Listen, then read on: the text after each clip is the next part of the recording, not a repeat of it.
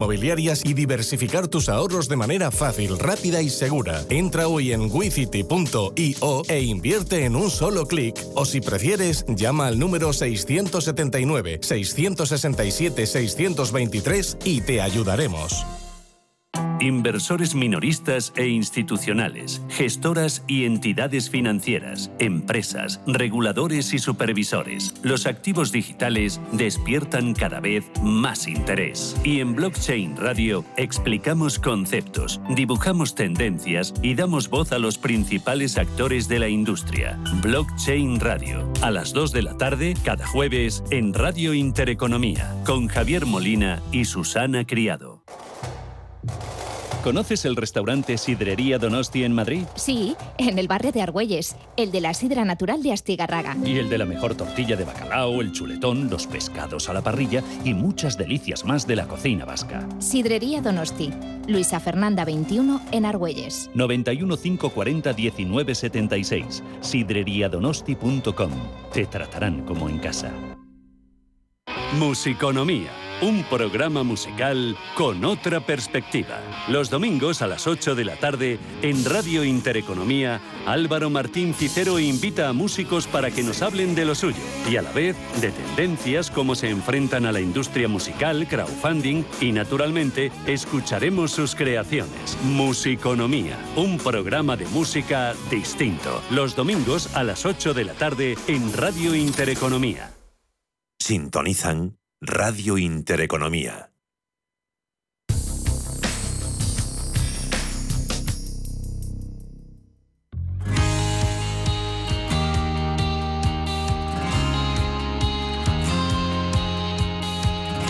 Las aguas de Aquadeus de los manantiales Fuentarquillo y Sierra Nevada han conseguido el máximo galardón de calidad Grand Gold Quality Award en los premios organizados por el Instituto Internacional de la Calidad Mon Selection, lo que la sitúa entre las mejores del mundo. Las aguas minerales de Aquadeus han sido certificadas con el grado más alto de calidad de a escala mundial por los destacados expertos que forman parte del jurado de esta edición 2022. El instituto lleva más de 40 años destacando con su sello productos de consumo procedentes de 87 países con el objetivo de subrayar los esfuerzos de las diferentes marcas por potenciar sus atributos. Es una de las organizaciones con mayor trayectoria y prestigio internacional en su compromiso con la calidad. Las aguas de Acaudeo se consolidan gracias a este reconocimiento como un producto de referencia en la alimentación mundial.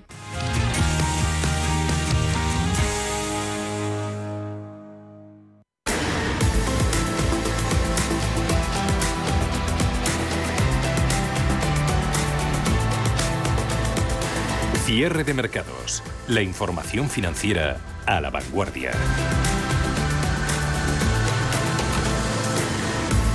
Mercados que apostan ah, claramente por las ah, ventas. Eh, quedan menos de tres horas para conocer la decisión del Comité de Mercados Abiertos de la Reserva Federal Europa. Cotizará tanto la decisión como los comentarios del presidente Powell ya en la jornada de mañana. Esperan los índices con caídas abultadas en algún caso. Mercado italiano perdiendo un 1,23, IBEX un 0,93% en 8.510 puntos. Ahí va a estar uno de los retos inmediatos para el Parque Nacional, ver si logra aguantar por encima de los 8.500 al cierre. El índice selectivo en Estados Unidos poco ha cambiado la cosa, siguen esos descensos superiores al 1,2% en el Nasdaq, el 100, mercado electrónico 12.920, abajo SP500 índice amplio un 0,35 en 4.160, Dow Jones Industriales con poquitos cambios, a 0,08%. Son apenas 25 puntos de subida para el promedio hasta los 33.155. Por tercer día consecutivo tenemos al bono americano tocando el 3% en su rendimiento, en otros mercados con sobre todo subidas importantes en el caso del petróleo, eh, arriba un 3,8% en los 106,32 con ese protagonismo para el embargo a los productos energéticos eh, rusos. De eso vamos a hablar hoy, del efecto que puede seguir teniendo en los eh, mercados para los próximos días y sobre todo de la situación de las finanzas rusas. Diario de la Guerra con Pedro Fontaneda. Buenas tardes. Muy buenas tardes. Cualquier medio de transporte de la OTAN con armas y municiones destinadas al ejército ucraniano en la guerra en Ucrania que llegue a ese país será destruido. Así de claro lo ha dejado el ministro de Defensa ruso. Ayer conocíamos que Rusia ha pagado parte de su deuda en dólares a pesar de sus amenazas previas. Profundizamos en ello.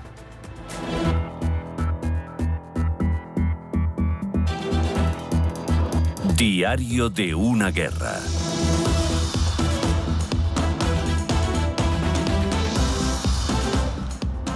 Queda ya menos de una semana para el desfile de la victoria en Rusia, 9 de mayo, día en el que se celebra en Moscú el Día de la Victoria de la URSS sobre la Alemania nazi. Un día de vital importancia que podría suponer un punto de inflexión en la guerra, pero no sabemos hacia dónde. Algunos apuntan a un recrudecimiento del conflicto, que Rusia podría poner más leña en el asador y ese día declarar oficialmente la guerra, porque Rusia puede haber invadido Ucrania desde el 24 de febrero, pero el presidente Vladimir Putin ha insistido en que sus tropas están llevando a una operación militar especial, en lugar de haber dicho, haber hecho una declaración oficial de guerra. Desde Occidente, algunos analistas apuntan a la posibilidad de que Putin aproveche esa fecha, la fecha del día de la victoria.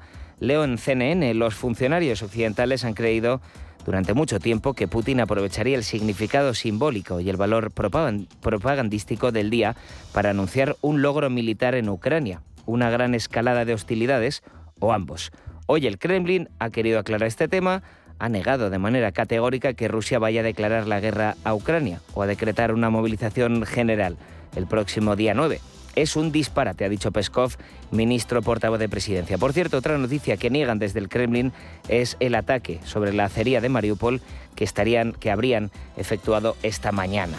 La otra opción sería que Rusia bajase la intensidad de esta operación militar especial, una opción que no parece muy verosímil por el momento. La intensidad a la que me refiero se ha visto también reflejada hoy en las palabras del ministro de Defensa ruso. Shoigu dice, Estados Unidos y sus aliados de la OTAN continúan atiborrando de armas a Ucrania. Quiero destacar que cualquier transporte de la Alianza Atlántica que llega a Ucrania con armas o medios para las Fuerzas Armadas ucranianas será visto por Rusia como un objetivo legítimo. Nos fijamos que el ministro de Defensa evita la palabra guerra o invasión. Y se, no se nota, no se nota más tranquilidad en los ataques. Este es del día de ayer, en Lviv, grabado por dos vecinas. O este misil pasando por zonas cercanas a la capital, a Kiev. Sobre las sanciones, ayer comentábamos en esta sección que cada vez está más cerca. Hoy ya se ha aprobado el veto europeo al petróleo ruso. Por ahora hablamos solo de petróleo, no de gas, porque es muchísimo más sencillo. El veto del petróleo se está planteando para la Unión Europea de manera muy progresiva ya vemos que Hungría y Eslovaquia podrían, que dependen totalmente del crudo ruso al no tener salida al mar, podrían tener eh, más, una fecha más elevada para hacerse al momento, pero del veto al petróleo hablábamos ayer, hoy vamos a hablar del default ruso, justamente de cómo se han salvado del default pagando parte de su deuda en dólares. Ayer Bloomberg anunciaba que varios acreedores de la deuda rusa habrían cobrado el pasado viernes en dólares, como decíamos. Las principales cabeceras económicas del mundo apuntan a que ha sacado Rusia ha sacado esos fondos de sus propias reservas de divisa extranjera, pero hay voces que piensan que podría provenir de otro sitio. Hemos hablado con Luis García Langa, presidente de CityClear, que opina que seguramente esos pagos sí que vengan de las reservas, pero arroja luz sobre otras posibles opciones.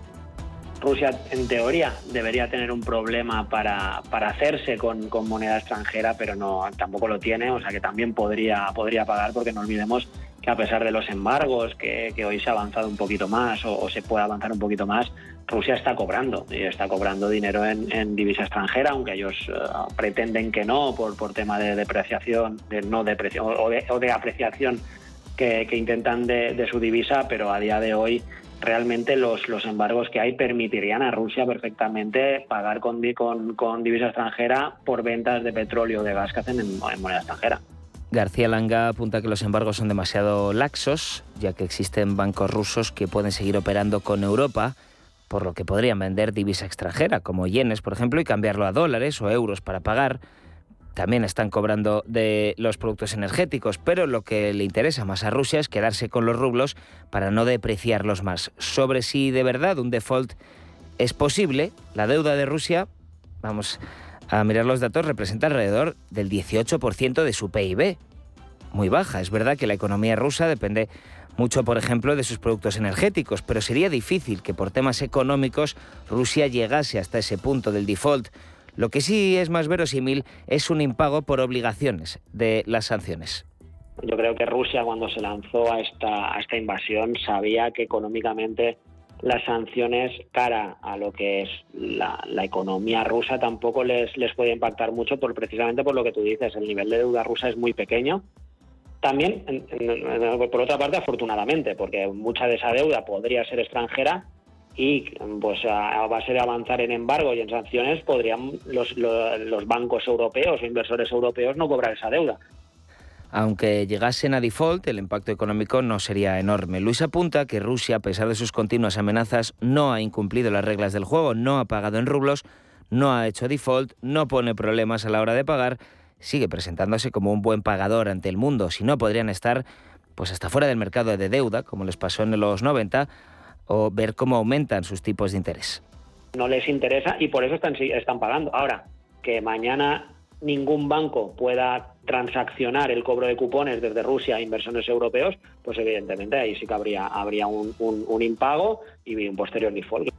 Hemos planteado también la dicotomía por la que pasa Europa, Estados Unidos, Occidente en general. ¿Qué es mejor? ¿Que Rusia termine saliendo del mercado de deuda? Por lo tanto, los acreedores se quedarían sin cobrar o seguir cobrando a Rusia mientras su moneda se devalúa y sigue gastando sus reservas de otras divisas. Europa lo que quiere es el status quo, ¿eh? a pesar de, las sanciones. Por una parte, por problemas de abastecimiento de petróleo. Veremos, hoy, hoy se ha avanzado, ya te digo, hoy se ha avanzado en el tema y, no sé si, si se irá más a, un, a un cierre total del grifo de, petróleo desde Rusia a Occidente y por otra parte no han salido todas las entidades financieras de, del sistema SWIFT para evitar eso, para evitar que, Rusia no, no pueda pagar. O sea, mientras que Rusia siga vendiendo productos energéticos en dólares o euros, no tendría problema en seguir pagando la deuda con estas divisas. Por lo tanto, cuanto, cuánto se ahogue a Rusia sigue dependiendo de los mismos, de sus compradores. Y eso que esta semana solo hablamos de crudo, de petróleo. La decisión del veto tiene que ser tomada por unanimidad. Ayer conocíamos el sí de Alemania. Están ahí todavía Hungría y Eslovaquia discutiendo. Además, los países que piden dicho veto también piden una progresión gradual para evitar interrupciones de suministro. Y ya si eso, ya si eso, hablaremos del gas en otro momento.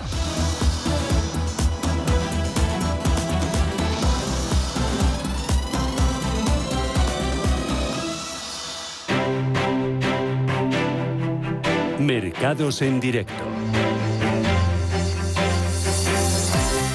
GESConsult, más de 30 años gestionando patrimonios, patrocina este espacio jornada de este miércoles que habría con todo el mercado, todos los activos eh, pendientes eh, de una sola cosa, esa reunión de la FED eh, sobre la que hay unanimidad acerca de la cuantía de la subida, esos 50 puntos básicos, la primera de tal envergadura desde el año 2000, pero hay una tremenda expectación sobre la posterior rueda de prensa y el forward guidance respecto a esa hoja de ruta eh, sobre las próximas subidas de tipos de interés, eh, la retirada de los estímulos, ahí va incluido la reducción del balance del Banco Central americano. Hoy ha habido datos de empleo en Estados Unidos y de ellos se sigue desprendiendo que la primera economía del mundo se halla ante un mercado laboral bastante recalentado, unos niveles récord de ofertas de trabajo de renuncias de trabajadores que podrían apuntalar la perspectiva de que unos salarios más elevados pudieran incrementar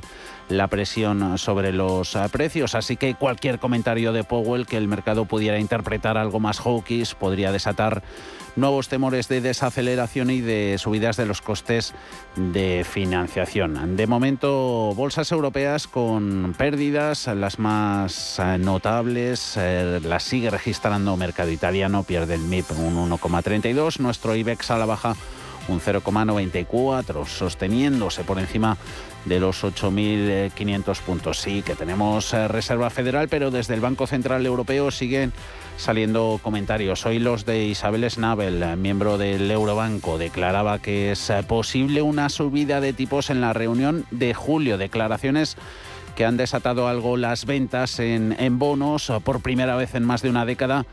Ya hay traders que anticipan que la inflación pueda crecer más rápidamente en Europa que en Estados Unidos y hay que tener en cuenta que para la reunión de tipos de, julio pues todavía quedan aún unas 12 semanas, así que Mercados que se quedan con una frase de la alemana de Schnabel diciendo que no es suficiente con hablar ahora, que tenemos que actuar. Eso podría hacer pensar que pudiera haber una sorpresa si los miembros más duros, más halcones, más hawkies del Consejo de Gobierno del Eurobanco terminan en definitiva por perder la paciencia y decantarse por adelantar esos movimientos. Eh, pocas novedades tuvimos a primera hora en mercados asiáticos, cerrados ayer por vacaciones, incluida la China continental, también Japón, Banco Central Indio, otra de las referencias del día, ha subido sus tipos de interés al 4,4%, Islandia lo ha hecho 100 puntos básicos hasta el 3,75%. Hoy hay FED y mañana será el turno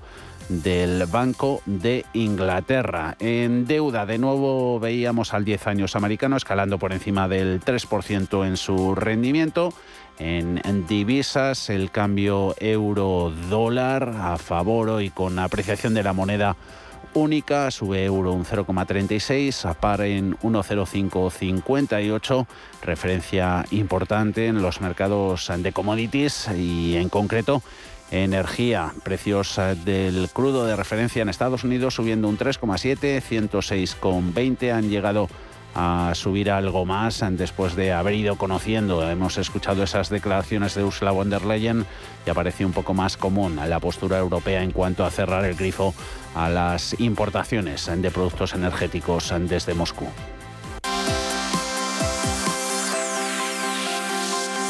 GESConsult ha patrocinado este espacio.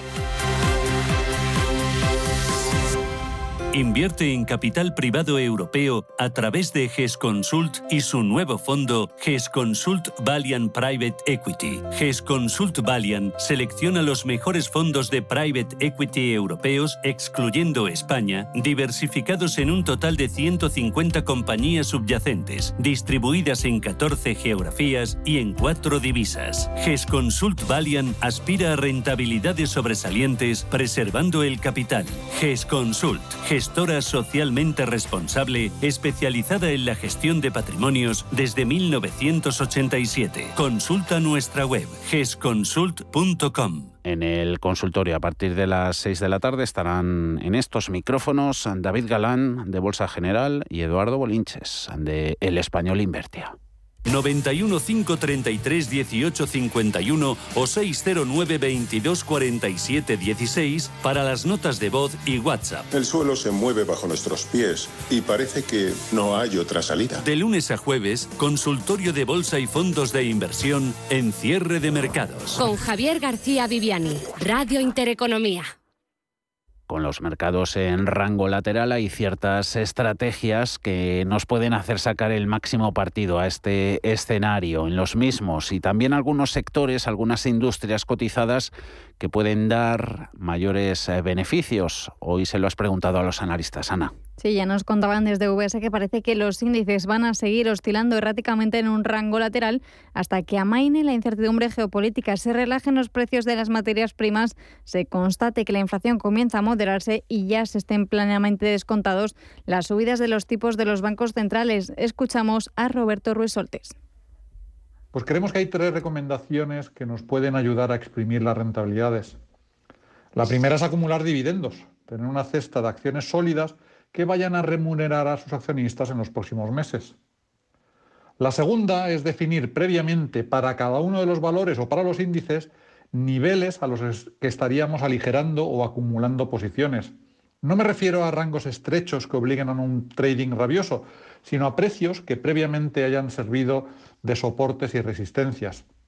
Y como las bolsas no se mueven al unísono, esto también ayudará a una sana rotación por sectores y mercados y a una adecuada diversificación.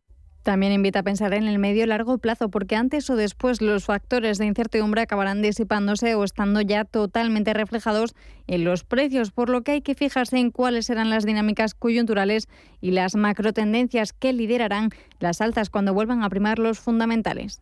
Todo esto apunta a que la próxima onda alcista estará marcada por tipos más altos, materias primas caras y una aceleración de la transición energética y de los cambios demográficos y sociales. Así que nuestra lista de preferencias para estos mercados atascados está encabezada por las petroleras, eléctricas, financieras y farmacéuticas.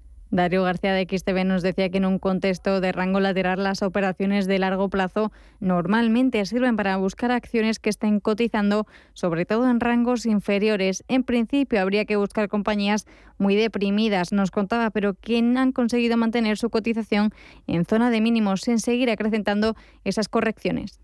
Por otro lado, compañías con un contexto muy alcista y que por el contrario se encuentran en el inicio de un proceso lateral, todo lo contrario. Y ante la perspectiva de que este mercado pueda tener ese comportamiento de manera agregada en sus índices de referencia, pues sería o bien eh, la adopción de una posición en cortos con futuros opciones o CFDs o por el contrario, si son valores que están en cartera, pues lógicamente liquidar la, la posición, sobre todo para inversores de medio y largo plazo. Para estructuras laterales en un contexto especulativo, las operaciones se basan en comprar en los extremos inferiores y nos decía que vender en los superiores o tomar posiciones cortas especulativas a los extremos superiores sabiendo que si hay evidencias de un comportamiento lateral, las medias o las rectas de regresión que dibujan estos comportamientos, que prácticamente son los puntos medios o el precio medio del rango, suelen ser los objetivos de recogida o cierre de posiciones. Nos decía que un contexto lateralizado nos demuestra que hay incertidumbre en los mercados, independientemente del sector, o que no hay alicientes ni para seguir subiendo ni para seguir cayendo. Para Juan Carlos Costa de Kostarov, cree que un mercado lateral es la mejor opción para alguien que esté invirtiendo en corto, pero que no hay que dejarse llevar por la manada.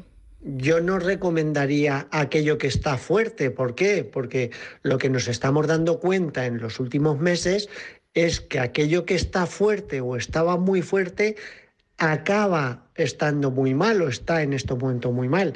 Con lo cual yo intentaría buscar oportunidades, por ejemplo, en el sector tecnológico, esos valores que han sufrido mucho, pero sabiendo que si se perforan los bajos que hemos estado viendo estas últimas semanas, eh, el riesgo sería muy alto y habría que salir. Es decir, yo me fijaría en las grandes castigadas, a pesar de que posiblemente no sea el mejor momento cree que es una opción única para operar en este tipo de sectores o por poner otro ejemplo, no recomendaría al analista ni petróleo ni el sector eléctrico por moverse precisamente en zona de resistencias. En Radio Intereconomía, el espacio de bolsa al momento. Cierre de mercados, ahorro, inversión y mucho más hablando el presidente de Estados Unidos, eh, calentando el ambiente de cara a esa decisión de la Reserva Federal. Dice Biden que están abiertos en Washington siempre a tomar eh, sanciones adicionales contra Rusia. Dice que va a hablar con los líderes del G7 esta misma semana sobre la necesidad y posibilidad de poner más ah, potenciales acciones eh, sobre la mesa. Se ha referido también eh, Biden al, déficit eh, comercial que hemos conocido hoy en Estados Unidos, histórico.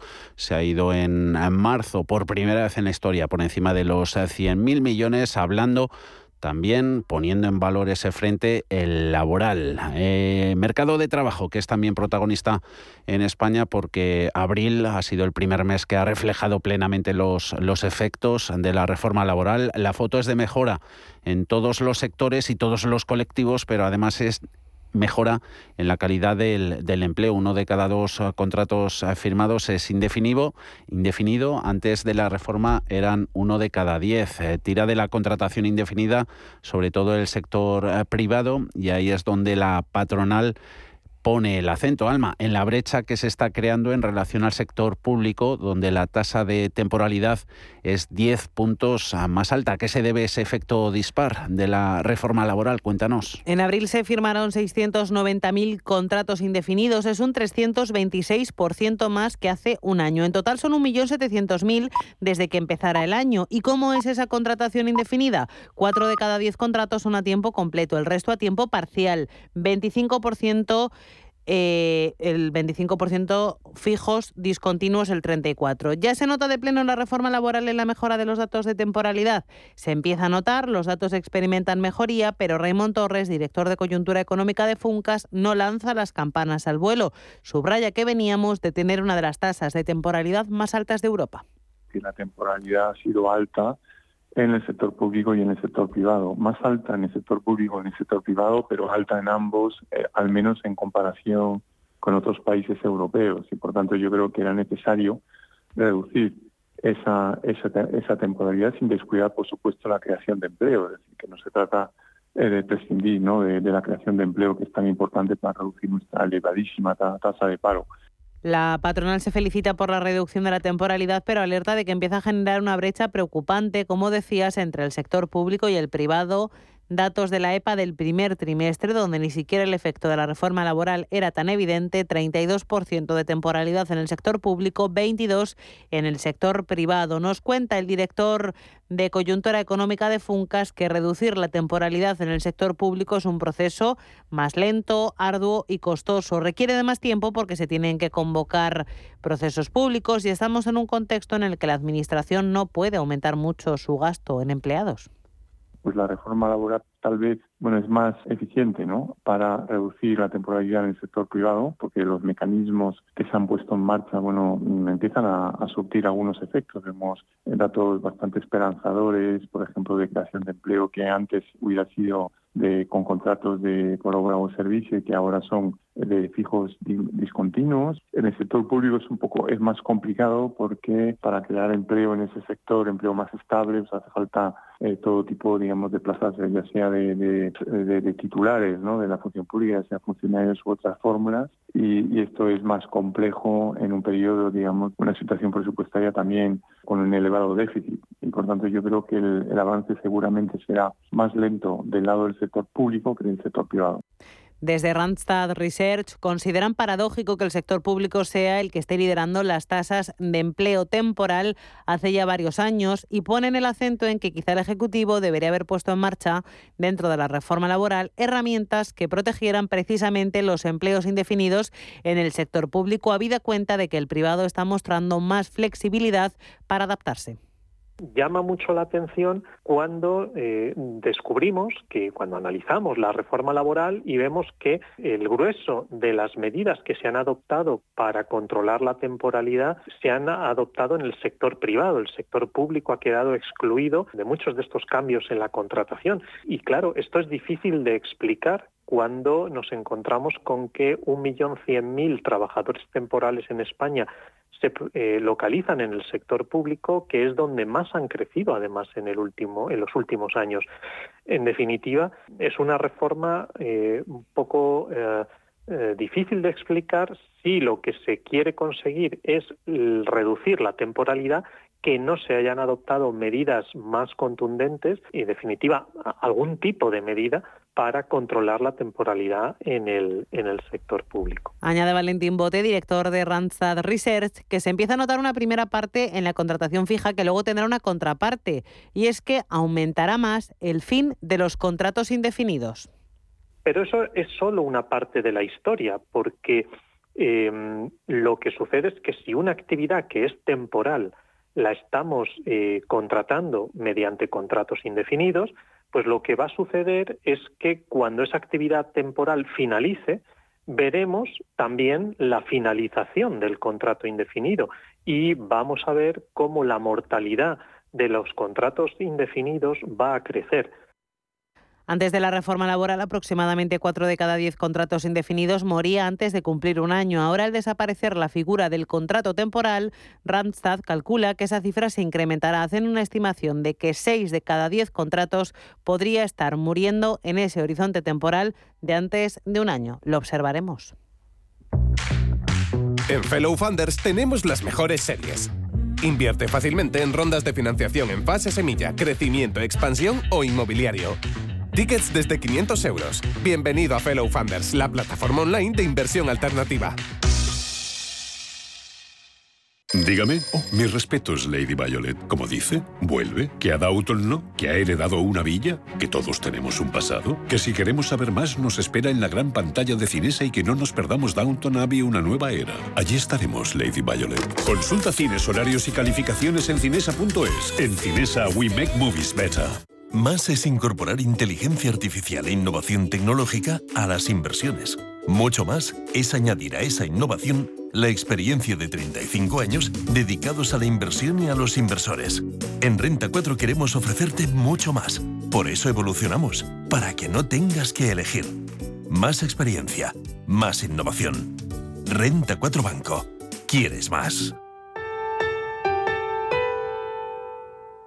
¿Te han encargado organizar una reunión de trabajo y no sabes por dónde empezar? No lo dudes. rafaelhoteles.com. Hoteles modernos, bien situados, con aparcamiento y salones con luz natural, además de un servicio especializado en la organización de cualquier tipo de evento. Llama al 902 100 015 o consulta rafaelhoteles.com.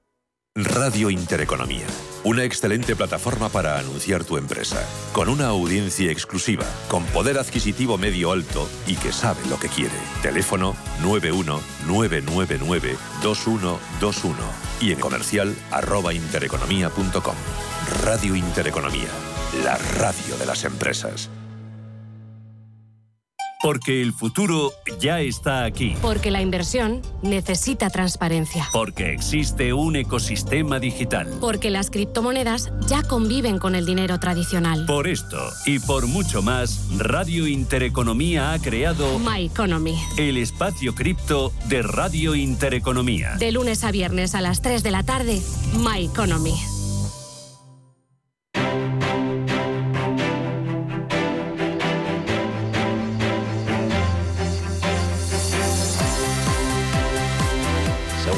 Para que pase la subasta en los mercados europeos y conozcamos el cierre definitivo. Apuramos para ir contando cositas de actualidad. Hablando tras el presidente Biden, la secretaria del Tesoro estadounidense, Janet Yellen, diciendo que se siente bastante bien sobre la fortaleza de la economía estadounidense. Eso sí, asegura que ese PIB del primer trimestre que conocimos la semana pasada, menos 1,4%, no fue una buena lectura, dice Yellen, sobre la fortaleza de la economía, diciendo también la jefa del Tesoro que los hogares y las empresas la salud financiera de los agentes económicos se ve muy fuerte. Ya tenemos el cierre de los mercados europeos. Vemos cómo lo ha hecho el IBEX.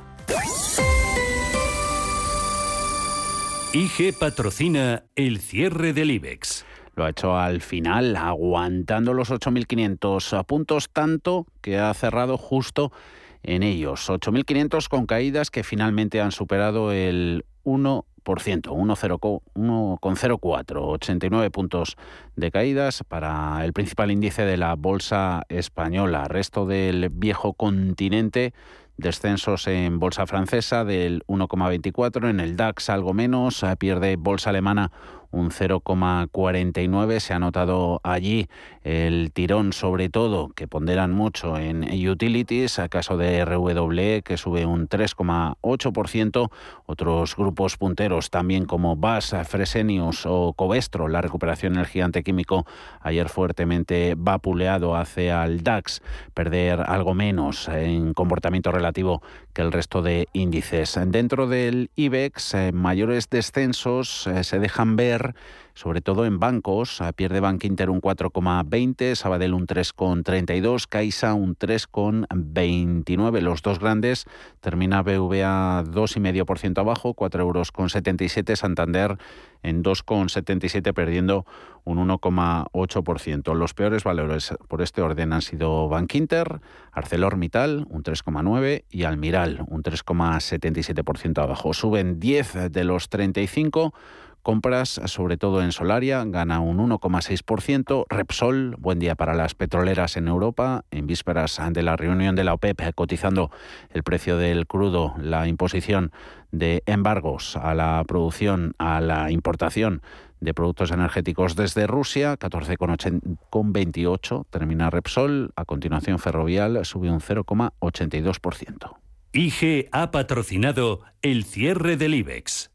Si mantienes la cabeza en su sitio, cuando a tu alrededor todos la pierden, si crees en ti mismo cuando otros dudan, el mundo del trading es tuyo. Trading 24 horas, un sinfín de oportunidades. Cuando ves la oportunidad, IG. Todas las operaciones conllevan riesgo. 76% de las cuentas de inversores minoristas pierden dinero en la negociación de CFD con este proveedor. Debe considerar si comprende el funcionamiento de los CFD y si puede permitirse asumir un riesgo elevado de perder su dinero. Y ahora toca echar un vistazo a los eh, gráficos, a ver qué pistas técnicas eh, nos pueden orientar para la toma de decisiones. A valor e índice, a Samenana, ¿qué te han dicho? Hoy hemos hablado con el analista técnico Eduardo Bicho y pondría el punto de mira en el Dow Jones. Y es que se encuentra en un punto crítico desde el punto de vista técnico, ya que se está acercando y probando uno de los soportes más fiables a medio plazo, como es la zona de los 32.300, 32.400 puntos y es que en el caso de perder en cierre diario ese nivel, podríamos asistir a una caída de mayor envergadura con objetivos incluso en el entorno de los 29.100 puntos, que es la zona por la que pasa la media de 200 sesiones en gráfico semanal. Así que muy atentos, ya que las próximas eh, horas pueden ser claves, sobre todo porque la reunión de la Reserva Federal eh, podría provocar una reacción agresiva tanto al alza como a la baja en el selectivo americano y por lo tanto marcará el devenir del índice en los próximos días. Como valor pondría el punto de mira en un viejo conocido como Grifols y es que sigue realizando una formación con posibles implicaciones alcistas, con posibles implicaciones también de cambio de tendencia y para ello habría que asistir a dos niveles de corto plazo. En primer lugar, la zona de los 17 euros y medio y posteriormente la zona de los 17,90.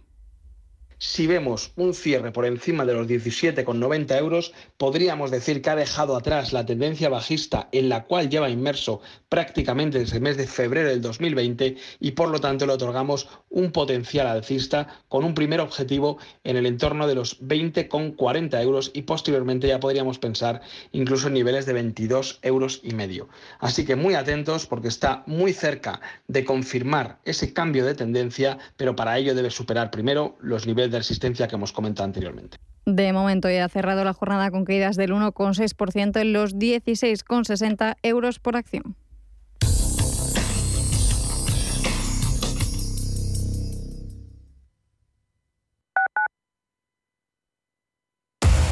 Somos aquello que siempre quisiste ser.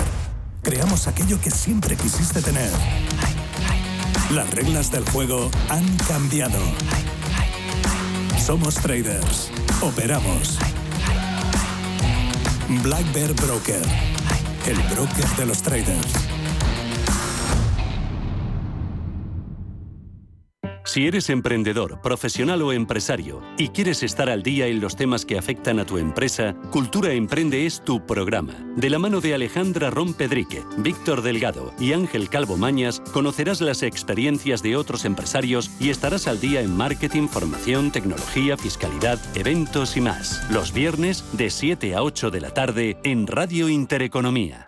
Prístino es una casa de comidas contemporánea situada en el Paseo de Eduardo Dato 8 de Madrid. Nuestra carta incluye platos madrileños tradicionales y se completa con sugerencias del día, carnes y pescados, callos, verdinas, potajes, pisto, rabo de toro. Contamos con una amplia terraza. Prístino, Eduardo Dato 8. Reservas en el 91 737 3640 y en restauranteprístino.com.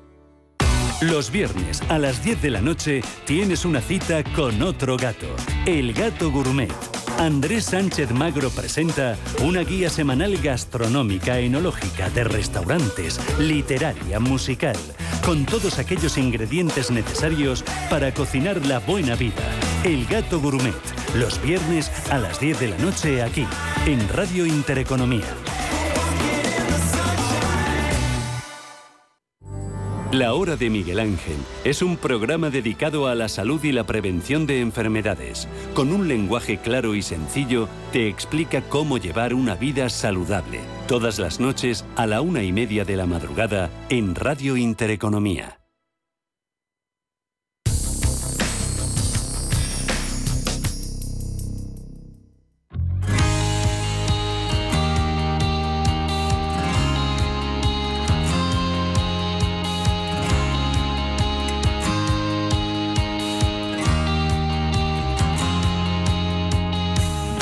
Esker es una multinacional francesa que ofrece una plataforma cloud eh, que permite digitalizar la relación comercial entre proveedores y clientes, aportando valor y visibilidad al trabajo de los profesionales del servicio al cliente y finanzas. Hoy estamos con Jesús Midón, es director general de Esker Ibérica. Buenas tardes, Jesús. Buenas tardes, Javier. Le hemos emplazado para hablar y, descubrir el secreto del, fuerte crecimiento que está teniendo la, compañía. En 2021, Esker creció un 19%. ¿Cómo se consigue alcanzar esta cifra? Bueno, pues eh, es eh, bastante sencillo. Eh, Esker es una compañía que trabaja en la nube. El modelo en la nube es un modelo acumulativo y recurrente esto nos permite, pues bueno, cada año pues ir acumulando sobre años anteriores todo lo que vamos vendiendo. Entonces, siempre estamos acostumbrados a, fuertes crecimientos y de hecho llevamos eh, desde el 2009-2010 creciendo a doble dígito. O sea que este crecimiento del 19% no nos sorprende. Mm. España, España, buen mercado, Jesús. España es muy buen mercado. El grupo está creciendo al 19%. Nosotros estamos creciendo a más del 15, es decir, que estamos un poquito por debajo de la media del grupo, pero bueno, la verdad es que estamos muy muy contentos con la cifra, es un mercado difícil, competido, pero bueno, aquí eh, estamos presentes desde el año 85 en nuestra filial en, España, con lo cual eh, pues tenemos un equipo muy asentado y, y bueno, pues un recorrido bastante eh, importante. Habéis eh, conseguido también un fuerte impulso de, nuevas firmas, ¿es así? Sí, efectivamente. Nosotros, eh, por este modelo acumulativo que te comentaba antes, pues trabajamos de un año para otro. nosotros, todo lo que se está ahora poniendo en producción realmente ha sido vendido el año anterior y, es un año difícil por la pandemia y, por lo que todos conocemos, con lo cual es aún más representativo del éxito de, de Esker y la verdad es que pues podemos presumir de, nombres eh, internacionales eh, muy conocidos. Aquí en España, por ejemplo, hemos firmado con gente como el grupo Lactalis o Kion o Ursa o Alexion, que tal vez es un, un nombre que así no suena de primeras, pero Alexion forma parte del grupo AstraZeneca, eh, que eso seguro que por la pandemia a todos nos suena a día de hoy. Seguro, seguro, seguro. Eh, sectores eh, presentes, ¿hacéis negocio con prácticamente la mayoría o algunos están más destacados que otros? Pues como has visto en estos nombres, tenemos sobre todo bastantes laboratorios farmacéuticos, el sector de salud es, es algo importante para nosotros ah. y tenemos bastantes también dentro del sector de alimentación y bebidas. Eh, compartimos ahí unas casuísticas entre ambos eh, sectores que, podemos eh, crear bastantes sinergias y se nos da bastante bien. Ah, ¿Cómo, cómo se materializa todo, todo este crecimiento? Bueno, sobre todo se materializa pues por un incremento en los empleados de Esker. pues para que te hagas una idea, he comprobado justo cuántos somos a día de hoy en Esker. a día de hoy somos 926 empleados y a 31 del 12 éramos 840 lo que significa que ya vamos creciendo simplemente en este primer trimestre del año un 10% eh, con, con la gente que, que tenemos dentro de la empresa, con la plantilla. Es probablemente el, el reto más importante que tenemos es eh, precisamente este, esta obtención del, talento para poder acompañar el crecimiento que está teniendo nuestra empresa. Mm, durante los últimos meses hemos estado sometidos a, una más que difícil ¿no? presión que, a muchas empresas ha hecho tambalear. Eh, hablamos, por supuesto, de, la pandemia de, COVID-19. Mm, ¿Es posible adaptarse a este nuevo contexto a distancia o las empresas que no estaban o no están preparadas llegan tarde al mismo? Eh, bueno, yo creo que las soluciones en la nube facilitan muchísimo eh, el poderse adaptar. Eh, la verdad es que nosotros, em, incluso antes de que se declarara la pandemia, eh, cuando vimos ya que el panorama eh, empezaba a estar bastante mal, decidimos anticiparnos al confinamiento y yo mismo ordené a toda la gente que, se fuera para su casa.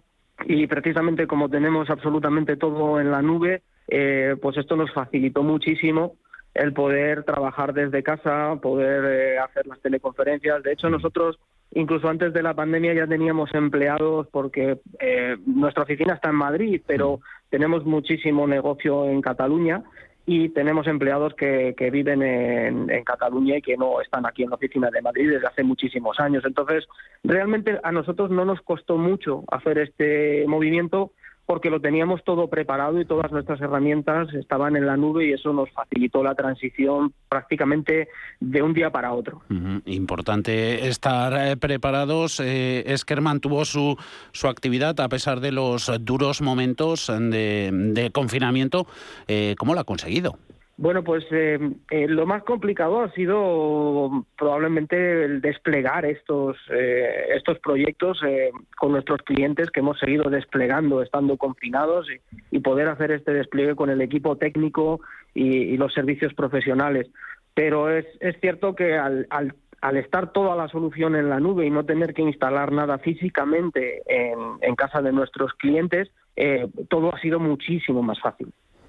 Ese ha sido el, pasado más reciente, ¿no? Ya, ya con vistas al, al futuro, eh, de acuerdo con, ese posicionamiento de mercado que, tiene la empresa, eh, ¿considera Jesús que tiene las capacidades y recursos para, para ampliar su nicho? Sí, desde luego. Em, yo creo que sí. Em, la posición de Esker es eh, bastante cómoda. tenemos bastantes reservas de, de, cash en la empresa en estos momentos creo que eh, son un poco más de 46 millones de euros en, reservas. Mm, tenemos un montón también de acciones propias de Esker que, las tenemos nosotros en propiedad. Y yo creo que Esker está mm, bastante asentada y bastante sólida como para poder acompañar el crecimiento que, que tenemos para los próximos años previsto. Eh, imparables, ¿no? Estáis, eh, así lo demuestran vuestras eh, cifras en el primer trimestre del año, enero o marzo. ¿Cómo se dio? Pues se ha dado muy bien y, yo estoy particularmente contento de, de la filial española porque, como te comentaba antes, el año pasado crecimos un 16%, pero en este primer trimestre nosotros como España estamos creciendo un 18%. O sea, es decir, nosotros estamos acelerando eh, respecto a lo que teníamos el año pasado. Entonces, eh, yo francamente las perspectivas las veo muy buenas porque todo lo que tenemos por delante mm, pinta en positivo para nosotros. Eh, eh, pese al entorno ¿no? en el que se están moviendo las, las empresas, eh, incertidumbre económica, también desde luego geopolítica y perspectivas, por último, Jesús, para, para lo que queda de año de este 2022 que tenéis con las que trabajáis ahí en Esquer. Bueno, pues eh, yo creo que las perspectivas son muy buenas. Eh, eh, al final lo que nosotros vendemos es para lograr eficiencia, es para lograr ahorros. todo esto con el contexto que tú acabas de mencionar, las empresas están muy sensibles a, buscar este tipo de, ahorros y, de eficiencia. Entonces, yo creo que mm, los contratos que tenemos en marcha, que además vienen ya de cosas que hemos firmado el año pasado, como te decía anteriormente, nosotros trabajamos casi que de un año para otro, eh, pues a nosotros nos dan una solidez que yo creo que eh, este año eh, no vamos a tener problema ninguno en, cumplir todos los objetivos. Y lo que estamos haciendo, que ya lo estamos haciendo para el año que viene, francamente pinta muy muy bien y que así sea. Jesús Midón, director general de, de Esquer Ibérica. Buenas tardes, os seguiremos la pista desde aquí, desde Radio Intereconomía, Cierre de Mercados. Un saludo. Un saludo, gracias Javier.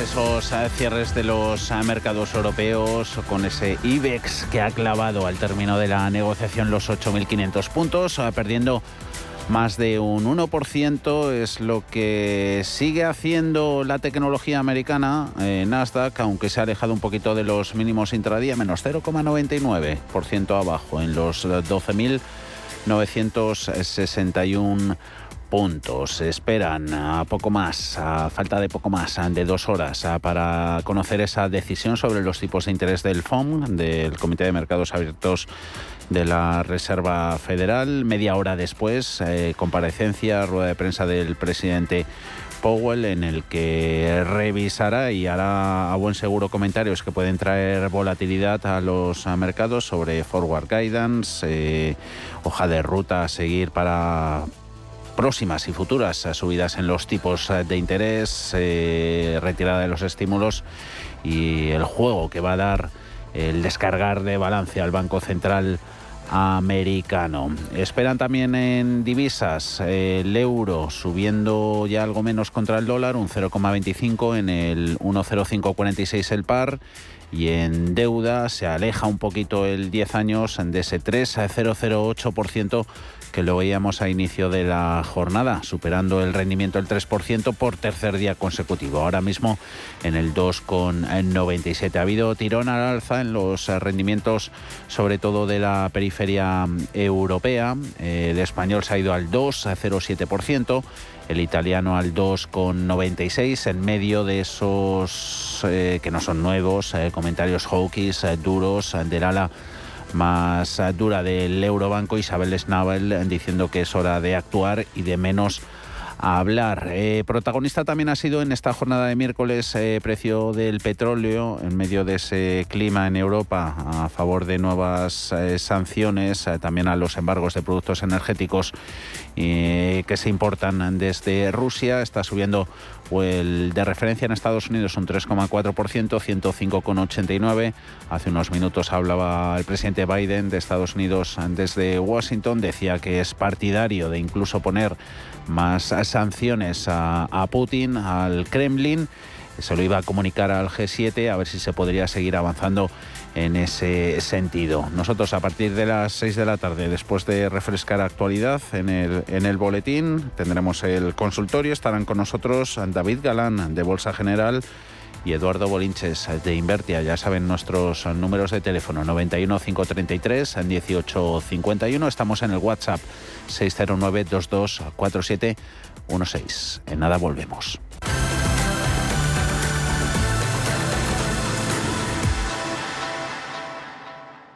91 533 18 51 o 609 22 47 16 para las notas de voz y WhatsApp. El suelo se mueve bajo nuestros pies y parece que no hay otra salida. De lunes a jueves, consultorio de bolsa y fondos de inversión en cierre de mercados. Con Javier García Viviani, Radio Intereconomía.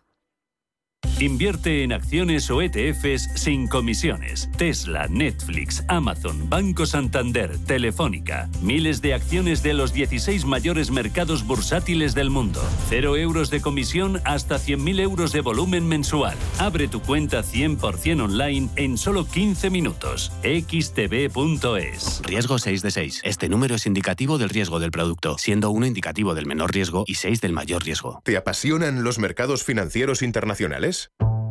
Aprende sobre opciones y futuros americanos con los vídeos formativos, guías educacionales y webinarios gratuitos que encontrarás en la zona CM Group de eBroker ebroker.es, tu broker español especialista en derivados. Producto financiero que no es sencillo y puede ser difícil de comprender. Somos los mejores que hay. ¿A quién van a traer para enseñarnos? En Cine Yelmo estamos preparados para volver a la academia de vuelo más famosa del cine. A partir del próximo jueves 26 de mayo no te puedes perder Top Gun Maverick. Consigue ya tus entradas en nuestra app o en yelmocines.es. Capitán Pete Maverick Mitchell.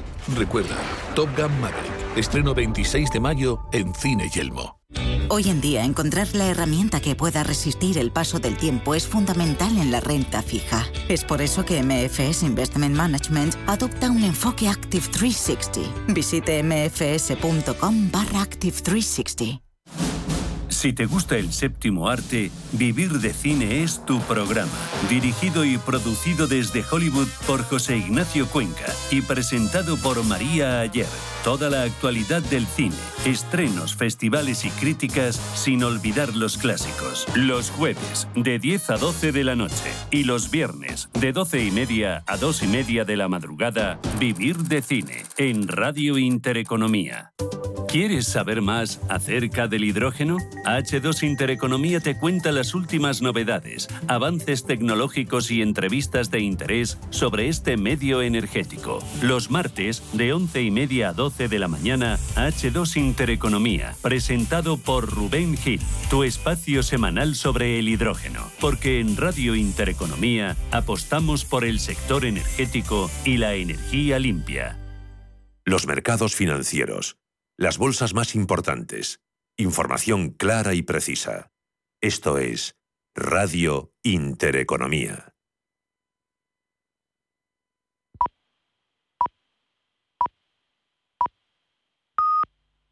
Son las 6 de la